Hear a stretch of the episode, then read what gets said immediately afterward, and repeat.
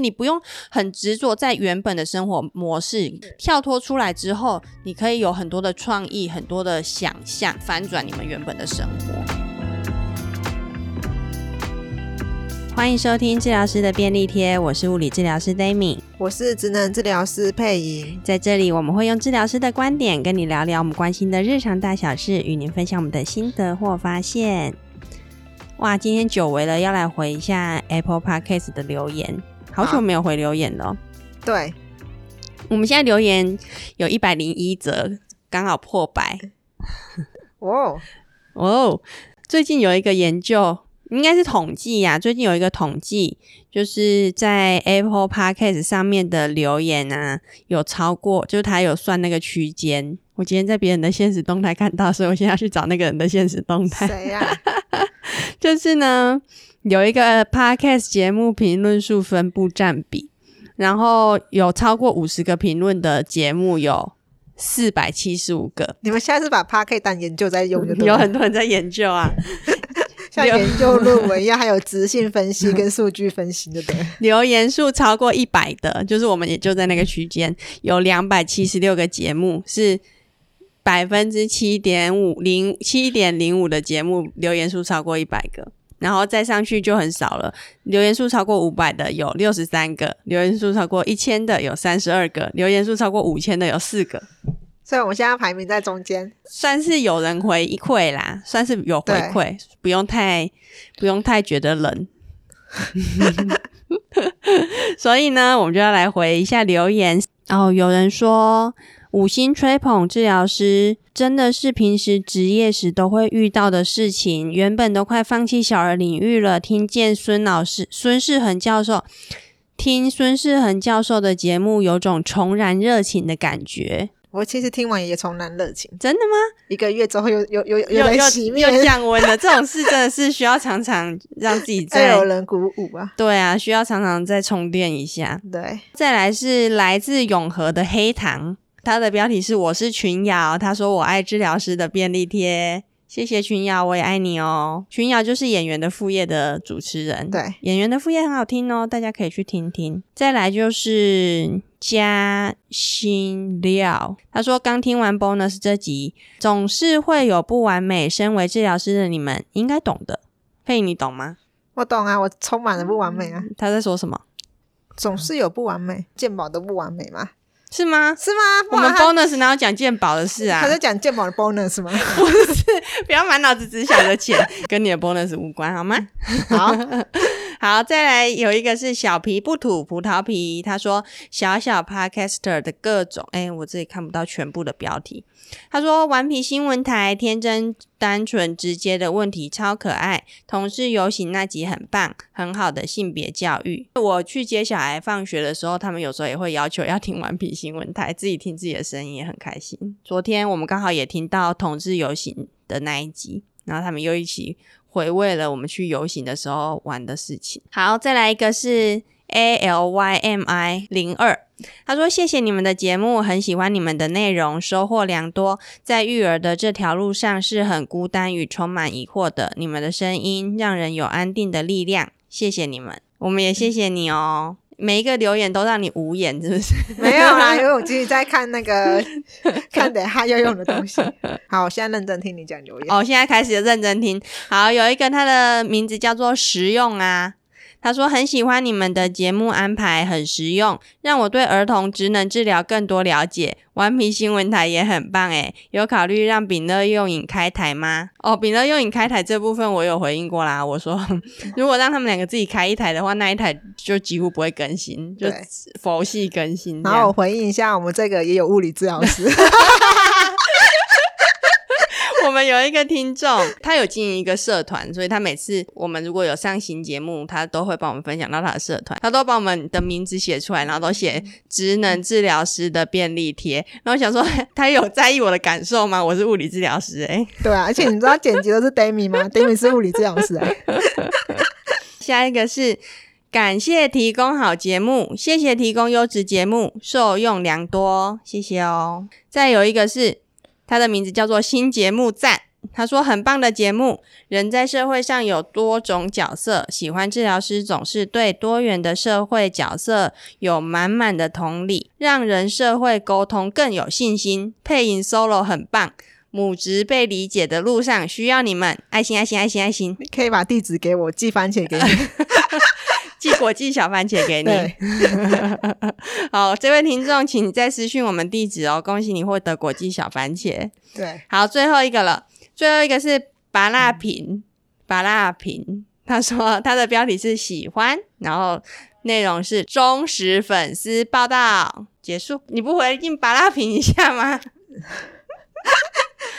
没有，我就是以冷漠著名呢、啊。没有啊，你哪有啊？乱讲。嗯，配影就是以无言著名。对，巴拉瓶，谢谢你哦，谢谢你给我们回馈，谢谢你。好，我们我们的收最近有收到抖内，谢谢黄小台。可是抖内我们的人都没有留言，谢谢黄小台，嗯、还有喵喵吗？抖内我们，我们如果抖内到可以领出来，我们要干嘛？补贴一下设备的钱就差不多。有些 Podcaster 不是说会吃饭吗？什么的，三千块哦。嗯哼，反正我们距离可以领出来还很远呢，一会再说。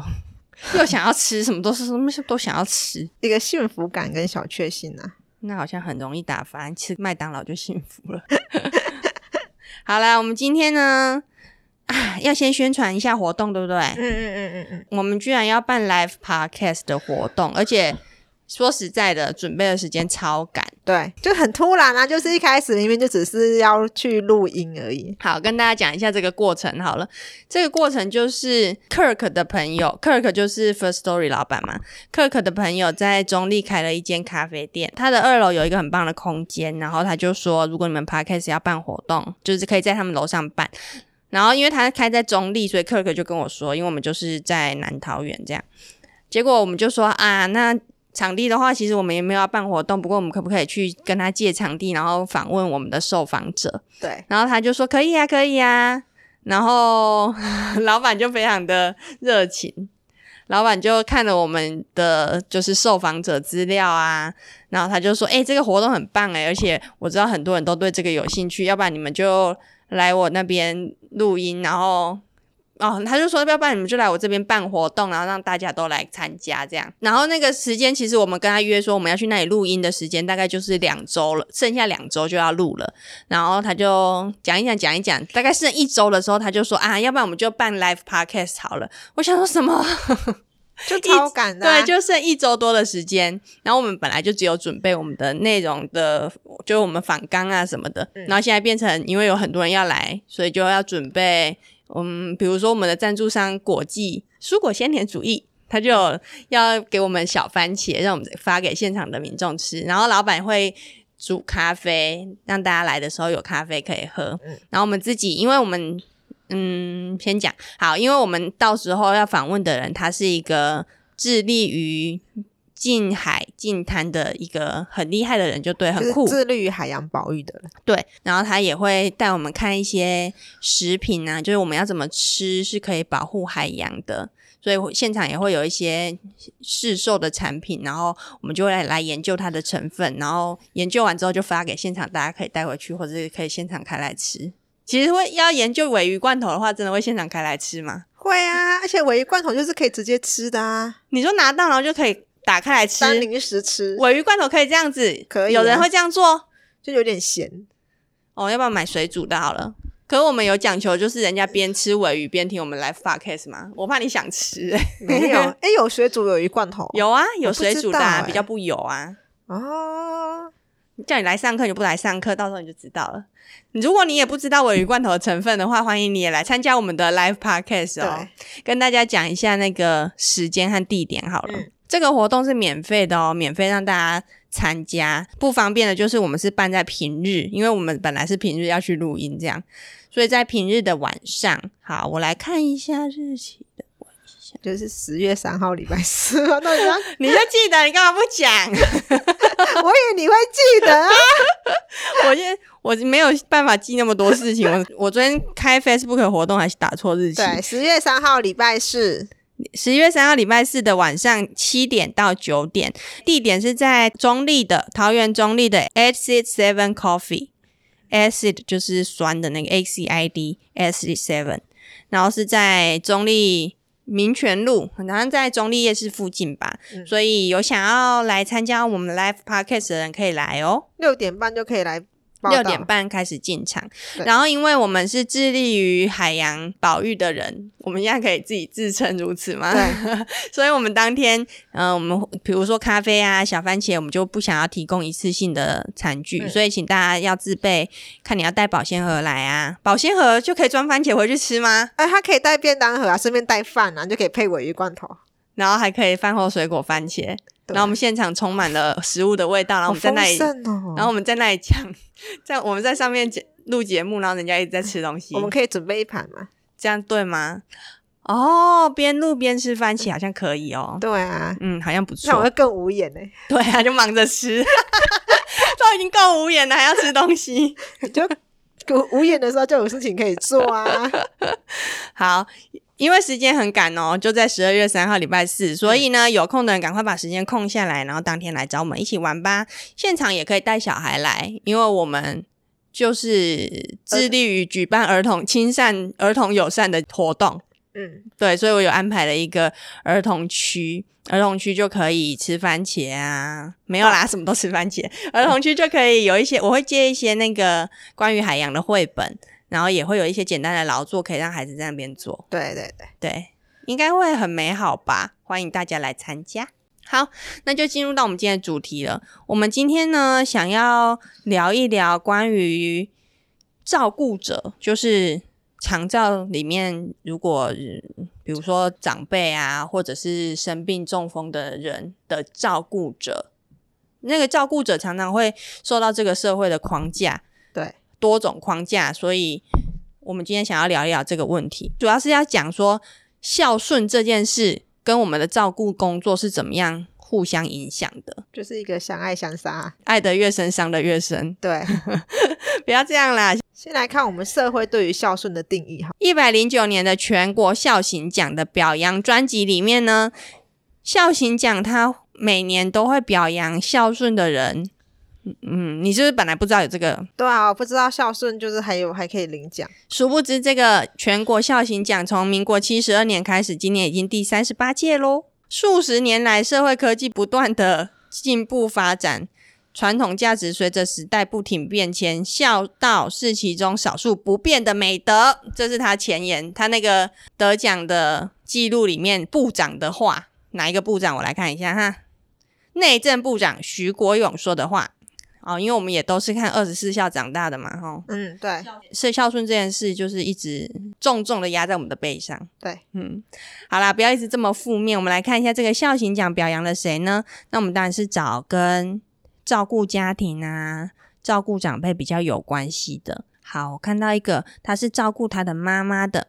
他说呢，这个女士她在爸爸生病。过世之后呢，妈妈开始失智。她为了让母亲过得安心，她就辞职，专心在家陪伴、照顾母亲，成为母亲最重要的依靠。照片中就是看到她推着她的妈妈坐在轮椅上面，或者是拿着助行器慢慢的行走，还有跟妈妈的合照，应该吧？你也是注意到这个，对不对？往后余生，对，有我守护您。往后余生有我守护您，等于是他的余生就是要陪伴在妈妈身，不是的，是妈妈的余生啊，对啦 不是小姐的余生都要都不是小姐的余生，是妈妈的余生，等于是她要一直陪伴着妈妈到妈妈离开这个世界，所以她就获奖了。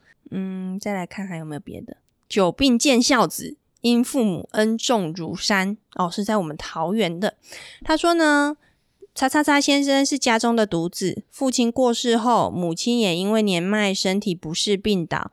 这位先生呢，就决定辞去工作，全心照顾母亲，包含插鼻胃管、用鼻胃管喂食、抽痰、擦澡、换尿布，已经九年喽，他都甘之如饴。那我来讲一个好媳妇故事，也是桃园的，然后她的孝行对象是婆婆。嗯那她是五十五岁的女士，重心就是在于养儿育女跟侍奉公婆。那她跟九十四岁的婆婆就跟母女一样，然后时常去陪婆婆去散步啊、旅行啊。但是她也会去顾她娘家的父母啦，然后会参加一些据点的活动。然后有她的用心，全家和乐融融。她本来就没有工作，然后婆婆因为年纪大了，她就变成是她在照顾婆婆。对，然后同时还要兼顾娘家。嗯，对，然后还还有就是儿女啊。哇，我觉得这个孝行讲的每一个人的标题都超重的。我又看到一个标题是“以爱传孝，孝是我们的传家宝”。我觉得我们会不会太偏颇？就是会不会一直把孝顺讲的很很沉重啊，很怎么样？会吗？可是我看这个每个范例都觉得好重哦。我不知道，因为我觉得。因为我们看到的比较多是照顾，就是这个孝行讲呈现的都是比较好的那一面，就是说，哎，我我的付出，然后让家人变得很开心啊，和乐融融啊，什么什么的。但是其实背后的一些辛苦，他就比较对啊，因为没有讲出来。他颁奖可能是一时的，然后觉得很热闹、很荣誉。可是想一想，每一个人在每一个照顾者他的每一天是怎么过的，其实是会很沉重的。对。我看到的这个以孝传家，孝是我们的传家宝呢。她是一个女性，已经六十多岁了。那她跟公婆、儿女还有孙子同住。那她的先生已经去世了，小女儿跟小儿子都是身障人士，所以她一肩扛起照顾公婆还有家庭的重担。婆婆呢，因为生病造成行动不便，所以由她悉心照顾。面对艰辛坎坷的人生，这位女士从从未向命运低头，反而越挫越勇。嗯，她一个人，她已她六十四岁，其实她也年纪算大了。然后她雇了身障的儿女，然后还有年迈的公婆。我觉得他们都有一个特点，就是他们都是独自照顾啊，然后无怨无悔啊，陪伴一生啊什么的。对，就是一种。好像就是这样了，对，就是很像，就是你就是要付出很多，然后你要自己去照顾，然后你要成为家人的依靠，然后就可以就可以得到孝顺的这个表扬，一肩担起这个家，对对对，这个家我来撑，对，因为我就只看到孝行奖，所以我不知道他们那些照顾者。背后中会不会有些辛苦啦，或者是心酸的那一面？但是我就只我看到就觉得说，哦，好像社会对于孝顺的定义就是，哎，你要独自的去扛下照顾父母的责任，然后你要把婆婆啊、父母啊视如己出之类的。对啊，如果照顾的很有创意，不知道会不会有得孝心奖？哦，好像没有说我把婆婆送进机构。哦，我成功把婆婆送进长照机构，然后。她在那里过得很快乐，所以我就得了孝心奖。对，好像就不或者是我安排了很多资源，然后媒合了长照资源，或者是找外劳来照顾，然后让把婆婆顾得很好，就没有办法得孝心奖，就比较少啦。对啊，所以社会上对于孝孝顺这件事的定义，还有我们从小到大被教育的孝顺，好像就会限制了一些我们对于长照的想象。比如说，有的人就会觉得要自己顾，自己顾是最好的。嗯、自己顾哪里好？比如说像你这么爱自己顾小孩，就是掌控嘛，你就是所有事情都是在你掌控之中。所以照顾长辈，他们会觉得自己照顾最好，可能是因为很我们都没有看到好好照顾的样子，就是给别人顾的时候好好照顾，因为在新闻上面看到都是出事情才会看到。对啊，对啊，爆出来的都是。被虐待啊，被打啊，或者是就很像是你，就是很像是有些人不敢找保姆一样啊。对，反正就是被太多社会事件影响了，觉得别人顾就是有风险，嗯，然后就会觉得自己顾最好。然后还有就是说，爸妈把我养到这么大了，我怎么可以不把？就他们老了，他们现在生病了，需要我，我也要顾他们。就我觉得传统上对于孝顺的概念就是有，我觉得有有一种阶级嘞，就是嗯，我就是要孝顺长辈，顺从长辈，然后把长辈服侍的好好的，对，会比较像是一个服侍的概念。嗯，就是哦，长辈不方便，我就是要帮他，对，然后或是要听长辈的话，就是要就是要听啊，然后对长辈讲话要有耐心啊，不可以不耐烦啊，不可以怎么什么什么什么的。你如果长辈要什么，你就帮他做好的话，他有一些能力就会被剥夺了。对啊，对啊，如果他要什么，他要拿什么东西，你就马上去帮他拿过来，那他是不是就少了一个走路的机会？他就少一个起身的机会，他就少了一些拿东西的一些功能。那渐渐的，他就会越来越依赖啊。有些就是长辈的一些观念啦，对，就是他有时候他们的医疗观念不见得是正确的。嗯，然后像是嗯，有时候他们可能会用一些偏方啊，或者是一些。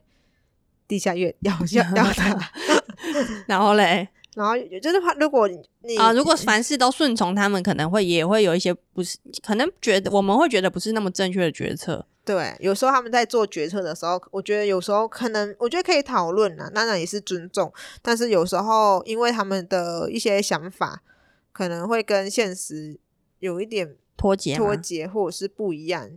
对，可能是因为我们看到的。长辈都是可能中风居多，所以我们就会觉得这种时候，如果你都帮他做好好，然后对他无微不至，然后非常顺从的话，反而就会剥夺掉他一些让他自己去做，然后恢复独立的功能。对，对啊。然后再来就是刚刚讲的，到机构就会有一种被遗弃的感觉，这种感觉好像也是从小到大都会有这种。观念慢慢的灌输给我们，我觉得他们就是会觉得要在地老化，就是他们的观念走那么前面就对了，也不是，但是他们的应该是说要跟家人在一起，家人在一起啊，他们的在地老化也不是说自己住，他们就是要跟儿女，我觉得他们所谓的幸福就是要儿女在一起，儿孙满堂啊，最好是三代同堂。对对对，可是因为现在真的。三代同堂之后摩擦太多了吧？现在好像很少人，应该是说我们这一辈其实尽量就是不要跟长辈一起住。哦，逆袭的发言，不是啊，越来越多人，应该我觉得身边人都是这个模式，诶，就是会自己买房子或者是租房子，然后就会住在外面，啊、然后偶尔再再相聚。其实我觉得、欸、这种距离不是很美吗？我觉得很美啊，因为我后来我。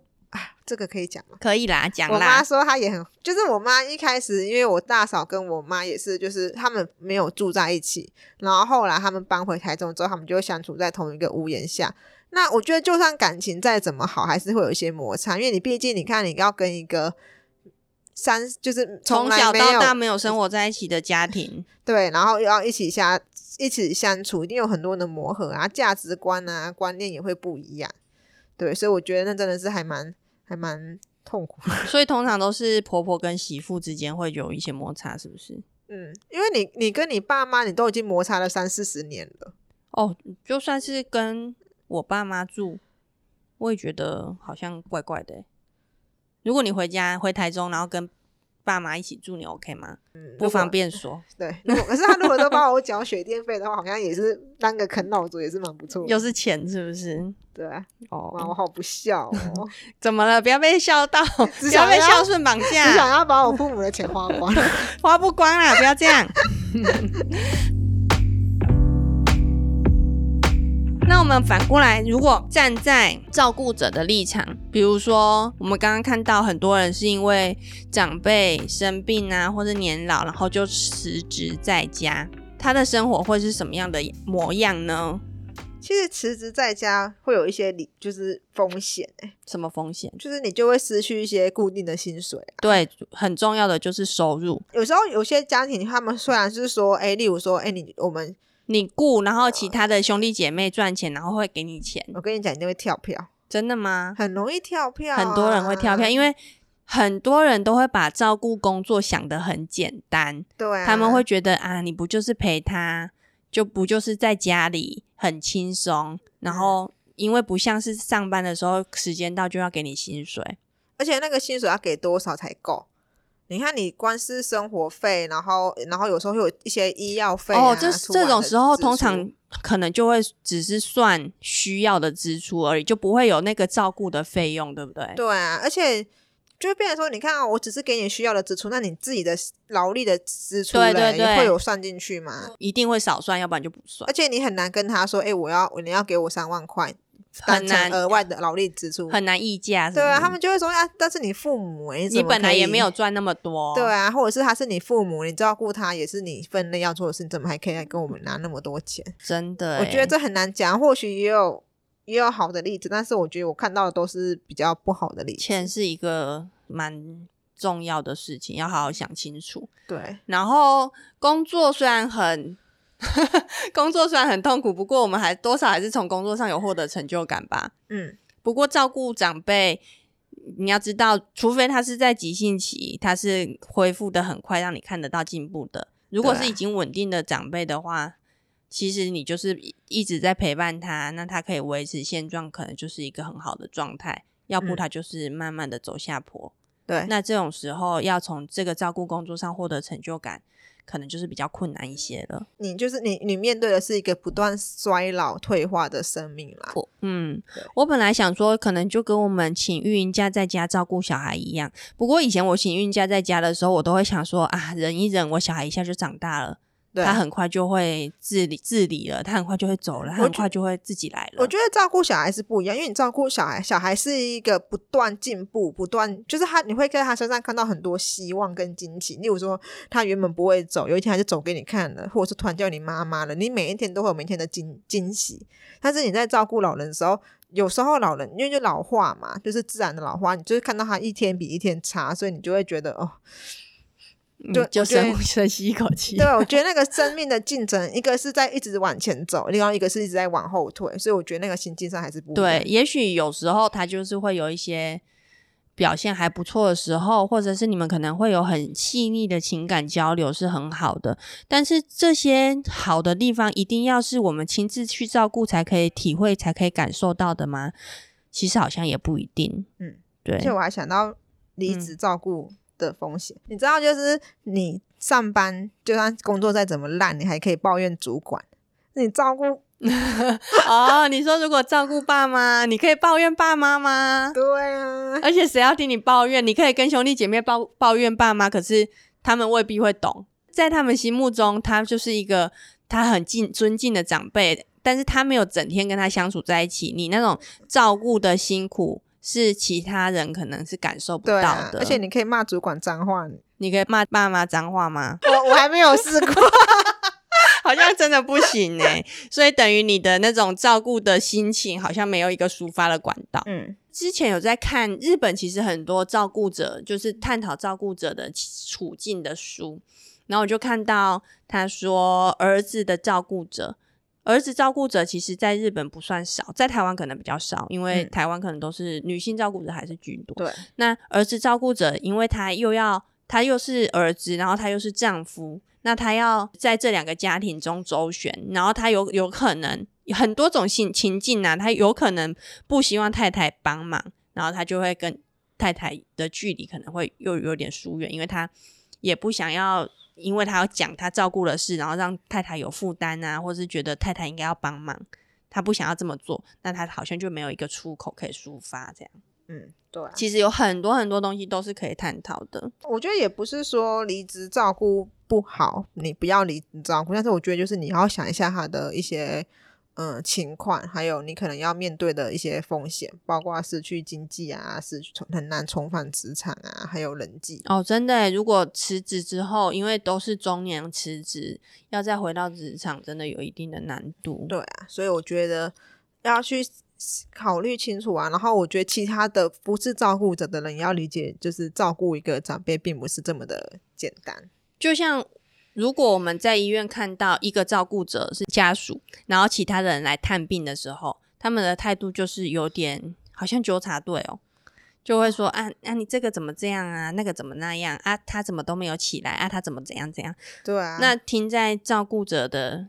心中就会觉得一直在被质疑，听在治疗师的心中也蛮不爽的。对啊，听在治疗师心中也觉得啊，你就是来，然后就开始批评。对啊，然后就是不也不太了解他平日的状况啊，然后就来这边就东问西问的。对对啊，哦，探病真的好需要一个艺术，而且你都是礼拜六来，你知道礼拜六的治疗能力是最少的吗？很烦啊！哦，真的诶，礼拜六真的好多人来探病哦。对呀、啊，好，我我最近还遇到一个儿子，他也是壮年吧，我猜可能四十多岁，然后他爸爸中风之后，刚中风他就马上离职在家，然后我就今天早上还问他说：“你你工作是什么？”他说制造业，然后我就说：“你自己开的，钱一直在那边滚，会滚进来是不是？”他说：“没有啦，哪有？”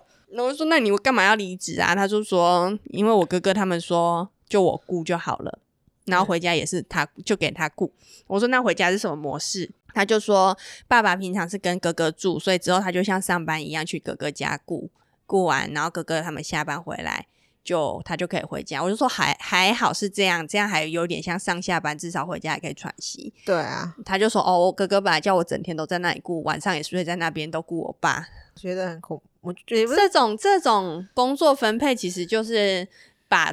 责任都压在一个人身上，也许你觉得他最熟悉，嗯、然后他顾得最好，可是这种责任一直压在同一个人身上，我觉得没有任何人是受得了的。对、啊，如果有资源的话，真的要互相轮流啊，交替，才我觉得才是比较能够让人接受，然后也心理状态也不会那么紧绷的。再来，久病无孝子，这是什么？你写的？对啊，就是为什么会有久病无孝子这句话？嗯，道理是。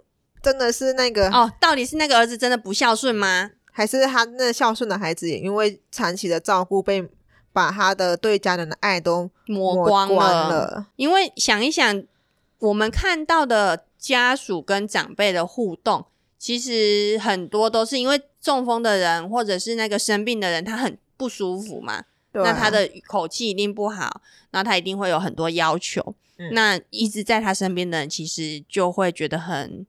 很无力吧，或者是很很痛苦吗？就是因为你要一直吸收到别人负能量，能量啊，一直被指使。对啊，然后我觉得照顾不是那么简单，尤其是你看一个老年人，如果中风了或倒下了，或者是骨折了，他失去了行走能力，那他在转位上面就会需要很大的一些。体力，你要把他抱抱上抱上抱下，然后抱他去上厕所，然后要帮他洗澡，所以其实那个些体力的消耗也是很快的。对，再来就是，嗯、呃，如果他又失禁了，你可能又要把他就是换尿布啊，处理大小便啊，清洗啊。那有些如果是管就是三管的，有管灌喂食装鼻胃管，你可能还要帮他就是处理食物啊，然后帮他灌食啊什么。其实那些照顾都真的很琐碎。对。而且真的很多事情，嗯，而且再来就是你是二十四小时，你没办法离开，你没办法说，哎、欸，我就是把我的爸爸妈妈放在这边，然后我去跟朋友喝个喝喝，就是喝什么？要喝什么？喝酒？喝酒？没有啦，就是喝个下午茶啦，或者是如果我今天就是哎、欸、要跟朋友约，我我我找不到人可以托托，没有办法喘息。对对对，我那天听到一句话，他说。雷公要劈的时候啊，他是劈离他最近的人。我那时候就想说，哦，对耶，长辈如果他有情绪的话，一定就是骂身边的那一个最亲近的人。对啊，那些偶尔才来看一下的其他孩子，他们就觉得哇，你好好，你来看我了。对，他就不会有什么怨气发泄发泄在他们身上啊。嗯。对啊，常常就是做的要死的人被嫌的最多。对啊，然后每很少回来，偶尔回来一下的，他可能就会非常重视啊。就做个被死个嫌个老奴啊。哦，对对对对。对啊，做个老瓜嫌个老奴啊。对啦 我的俚语又又创新了。对啊，所以到底这个劳务。是出自于爱，那这个爱可以支撑他多久呢？嗯、照顾者，其实我们就还是要想想看，所谓的孝顺，到底背后是的最开始的初衷是因为爱，还是因为顺从，还是因为不得已、应该、不得不？嗯，对，就是当你的当你照顾一个人变成是一个劳务的时候，那中间的爱还在吗？嗯，那如果一个没有爱的照顾。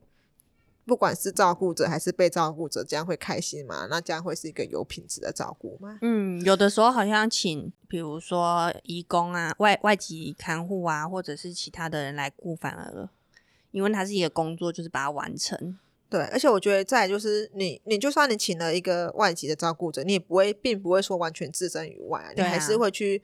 关心这个照顾者照顾，反而你们之间就是情感的交流居多，大于照顾工作。对，而且我觉得比较有那个精神上的支持。对，而且我觉得当一个人没有那么的疲惫的话，你会比较能够去处理长辈的情绪。对，对，对，不是急着把工作做完，你们反而会有一些就是情感上的交流。而且我觉得会也会比较包容啦。对对，像我的孩子去保姆家之后回来就超级可爱。啊，对啊，如果我一整天带他的话，我就觉得哦，很累，很累。对啊，对。而且那个被留下来照顾的人的身份，其实通常就是可能是家里单身的那一个，或者是经济相对比较弱势、薪水比较低的那个。可是这些人真的就是他的原本的生活就要被剥夺吗？嗯，这也很值得写思考。诶，他原本他有他好好的生活，也许他赚的不多，也许他享受单身生活，可是他就这么活该吗？他选择单身。他就要回来照顾长辈吗？他又不是为了长辈单身的，他又不是为了长辈才选择那个工作的。这个其实蛮无奈的啦。我觉得是一个在我们社会中是一个很普遍的现象，很多啊，看到的好像几乎很都是。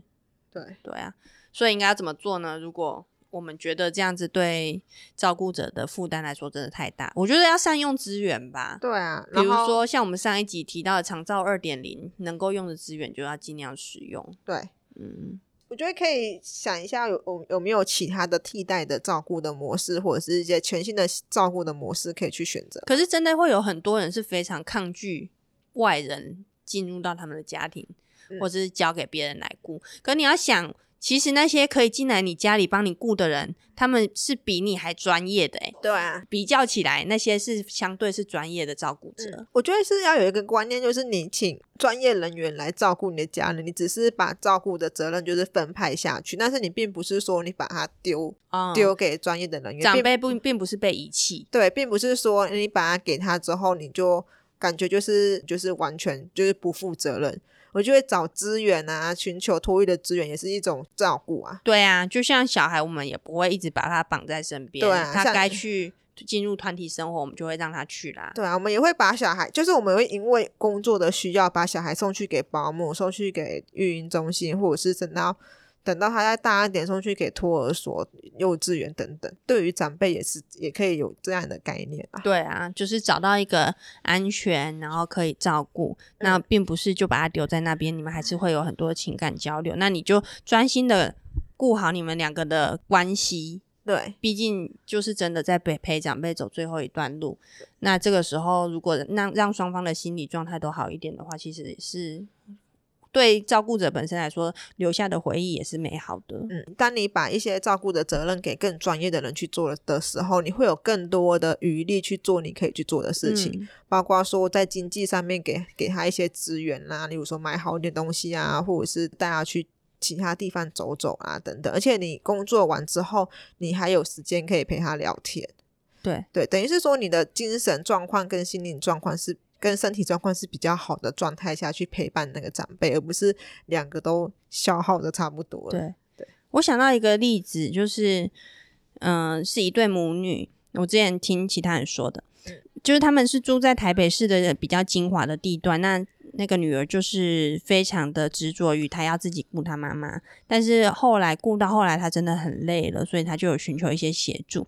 那那个时候呢，协助她人就说：“那我们可以换一种其他的方式。”她就说：“没有办法啊，我也没有钱再送她去哪边了。”对，但是后来他们讨论出来的结果就是，他把他在台北市金华地段的房子租出去，那他收到的租金是足以支付他搬到比较。离日照中心比较近的房子，但是就没有那么都市，就没有在那么热闹的地方。但是他妈妈可以走路就可以到日照中心，所以他可以陪着他去。那他收到的租金，除了付他新的那个租的房子的租金之外，也可以 cover 日照中心的费用。那他们的生活就是妈妈去日照中心的时候，他就可以去上班。对。对，那这个就是一个解套的方式，就是你不用很执着在原本的生活模式，跳脱出来之后，你可以有很多的创意，很多的想象，然后就是可以整个反转你们原本的生活。对。对，啊，然后我觉得这个前提是当你真的觉得很累啦，因为有些人搞不好也会觉得你说真的觉得很累再来做这件事吗？如果可以早一点的话，为什么要搞得自己很累呢？我的意思是说，就是这是一个方法给他们参考，但是他们并没有说一定要。当然不是，这当然不是单一解。我讲这个例子的原因是，就是我们不要拘泥在原本的生活模式，也不要拘泥在一定要自己顾，一定要在家这样子。嗯、对啊，就是你可以有很多的转变，就算是搬离你原本最熟悉的地方，都可以是一个选择。对啊，对。所以日照中心其实是一个很好的选择啊，就像就像我们上一集有讲过的，早上白天上班的时候把长辈送过去，然后下班的时候接回来，而且还给长辈的比较多的刺激跟多元了。然后再就是你们的不管是长辈还是你的的人际关系也会被扩展，对。对，就不会变成说他的生活只有你，你的生活只有他，对，他就在那边可以有一些活动啊，有一些社交啊，嗯、对，其实延缓老化也是有帮助的，对对。对啊。这边就是有一个我们我之前去上家庭照顾者的一个研习，那他就是有一个新三不长照，他就建议大家呢，不辞职照顾，不自己照顾，家庭不适合。那前两个听起来就是大逆不道啦，就是有违 我们的孝道，就是不要自己顾啊，就没办法得到二零二零的孝行奖。你没关系，我们就把那个奖项先放在旁边，先不拿，然后我们就先顾好自己。孝行奖有什么？有有有有什么奖励吗？我不晓得哎、欸，我好务实哦，还问了下孝行奖有钱吗？就算怎么多也不会多多少吧。我天啊！对啊，就先不要自，就是先不要立志拿到那个奖啦，就先不要先自己顾。没有，有些人他们是为了拿这个奖才去孝顺的吗？应该没有哦，应该都是很苦了，然后才被去报名参加这个孝行奖。有人就说我要立志拿孝行奖，所以我要赶快去辞职。没有啦，就是这是一个建议啊，可能也是过来人的建议，因为你辞职在家顾。当长辈真的走的时候，你的心理状态也很受伤哎、欸。对，因为你就完，你就真的是完全抽离了生活重心。对，你本来重心都是在照顾责任，但是总有一天，一定会有那么一天，就是这个照顾责任已经不再被需要了。那这个时候，你心里要怎么办呢？怎么自处呢？对啊，对啊。其实很多的训练，照顾上的训练，我们到底是在帮助那个照顾者，还是在增加他的负担呢？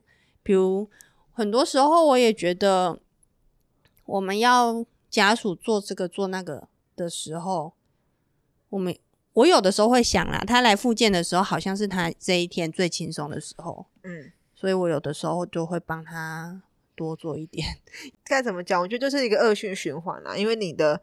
就是陪同的照顾者，就是他的家属，嗯、然后他家属也是很疲倦，然后是因为健保的资源又没办法给你那么多，嗯、所以你在站在健保或者是在医疗的角度来算，当然是就是增就是减少健保的负担嘛，就是训练照顾者，要么就是训练病人嘛。那当那个病人的潜能没有很好的话，他就是训练照顾者的照顾技巧，因为这样他们才能够真正的从医院里面转出，然后有需要的人才能够进来。但是你训练的那个人又又是一个很疲惫的人。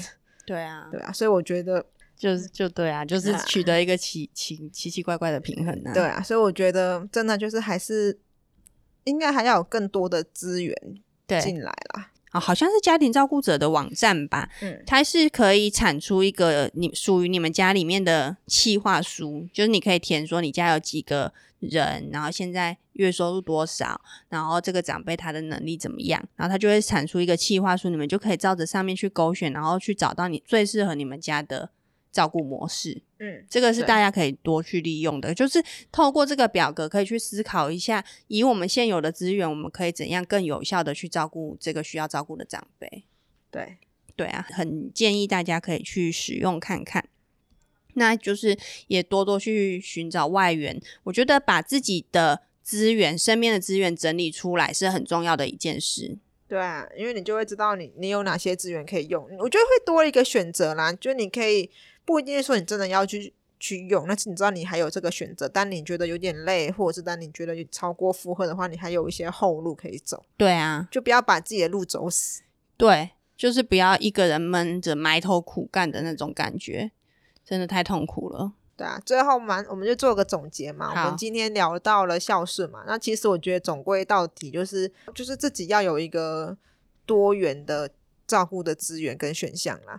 就是你可以，如果真的真的要自己去照顾的话，我觉得你也可以想想看，你要如果有一天你想要喘息，还是还是觉得心理压力比较大的时候，你可以去哪里寻求一些支持性的服务。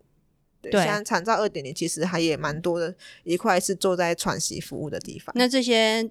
资源其实你原本一开始照顾的时候，你就可以把它整理出来了，不要等到真的自己很累的时候才去想要怎么外援。那真的你的心理状态可能就真的是太累了啦。对，我觉得很累的时候，你也没办法去找到那个了，也没办法很理性的去想说我现在要怎么办，对不对？对，所以我觉得你可以一开始就先先找好资源。对。对，然后我觉得你也不要等到很累才用，我觉得你就可以就是诶定时的用，定时的去用。对，因为每个人都需要放风。对，赶快用哦，不然政府的政策，哎呦 对啊，一直在改变。对啊，滚动式改变哦。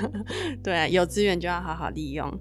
好啦，那我们今天的节目就到这边。如果你喜欢我们的节目的话，别忘了在 Apple Podcast 或 Spotify 或 KK Bus 按下订阅或追踪哦，这样我们更新的时候就会通知你。嗯，呃，如果你有什么话想要跟我们说，请在 Apple Podcast 的评价给我们五星评价，然后留言给我们，我们都会看哦。或者是你可以在 IG 或 Facebook 找到我治疗师的便利贴，就可以找到我们了。如果想要抖内给我们的话，资讯栏也有我们的抖内连接，欢迎大家多多抖内哦。也不是啊，欢迎大家多多跟我们互动哦。那我们下周见，拜拜。好，拜拜。